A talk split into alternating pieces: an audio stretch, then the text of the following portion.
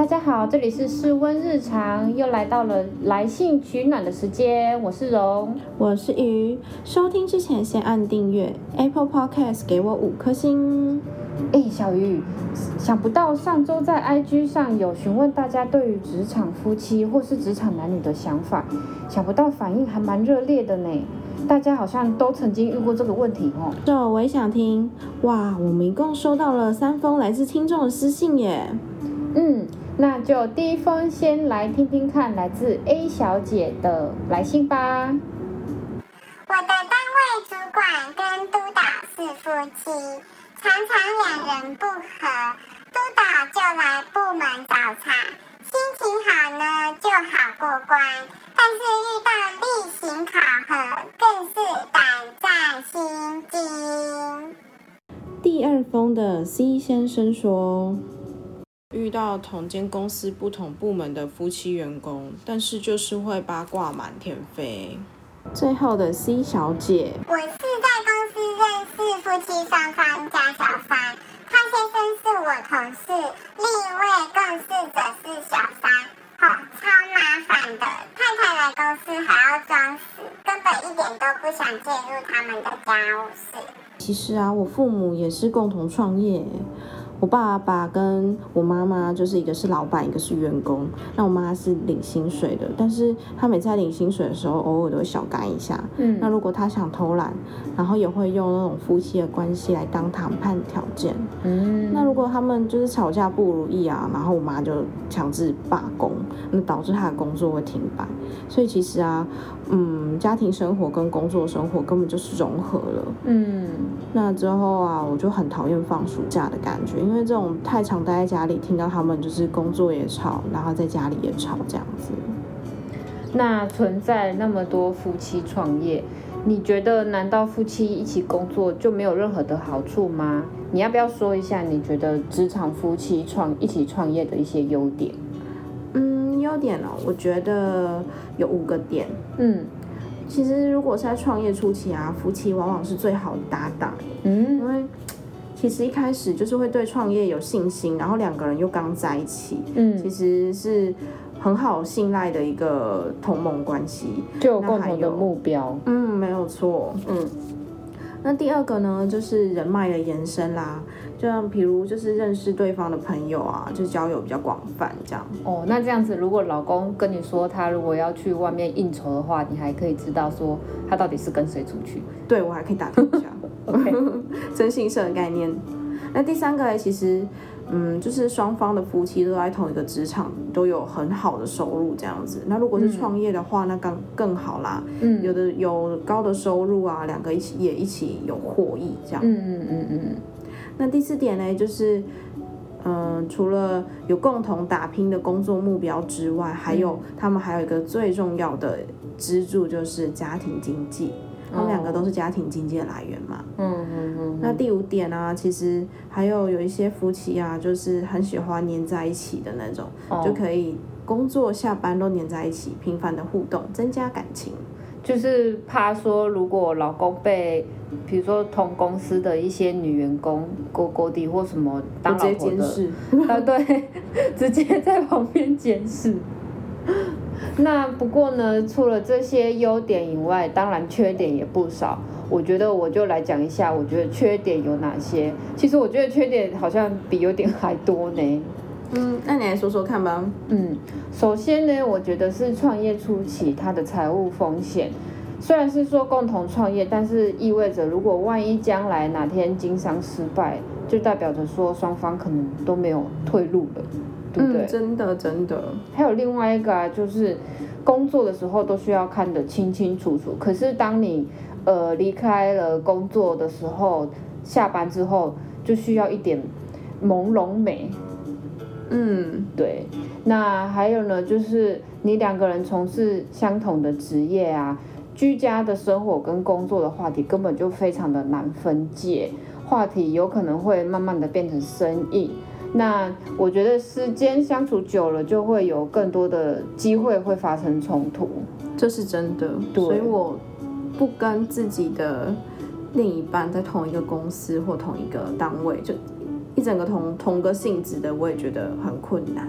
就你上班你就跟他吵架，然后下班回到家看到他又拍跨饼这样子。我觉得这样子就没有距离的美感。对啊，那当然就是一像你回到家之后，你还要继续不小心的在谈公事，或者是你想要抱怨公事的事情，就会不小心加油添醋，那传到嗯别人的耳里，就可能会变成是非这样子。嗯，对，那如呃你跟太太或是先生在同一个职场上，会不小心不停的与你的另一半做比较，我觉得这可能会甚至威胁到你跟他的婚姻。那还有再来一个，就是说共事者常常会被双方私人的争执问题带到情绪，就是带一些情绪到职场，会反而受干扰。我觉得，我觉得这真的非常的明，就是 perfect。对，我觉得真的是真的是一个 no no 在职场中，嗯，对。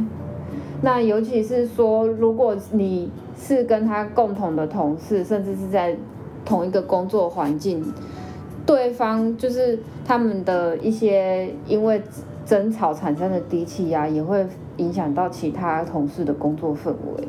嗯，而且重点是，他们只要一吵架，全公司的人都会知道，或者是全整个大楼啊，或者是整个整栋大楼外面就有一个屋下至，对对对对对，不同单位也会一样。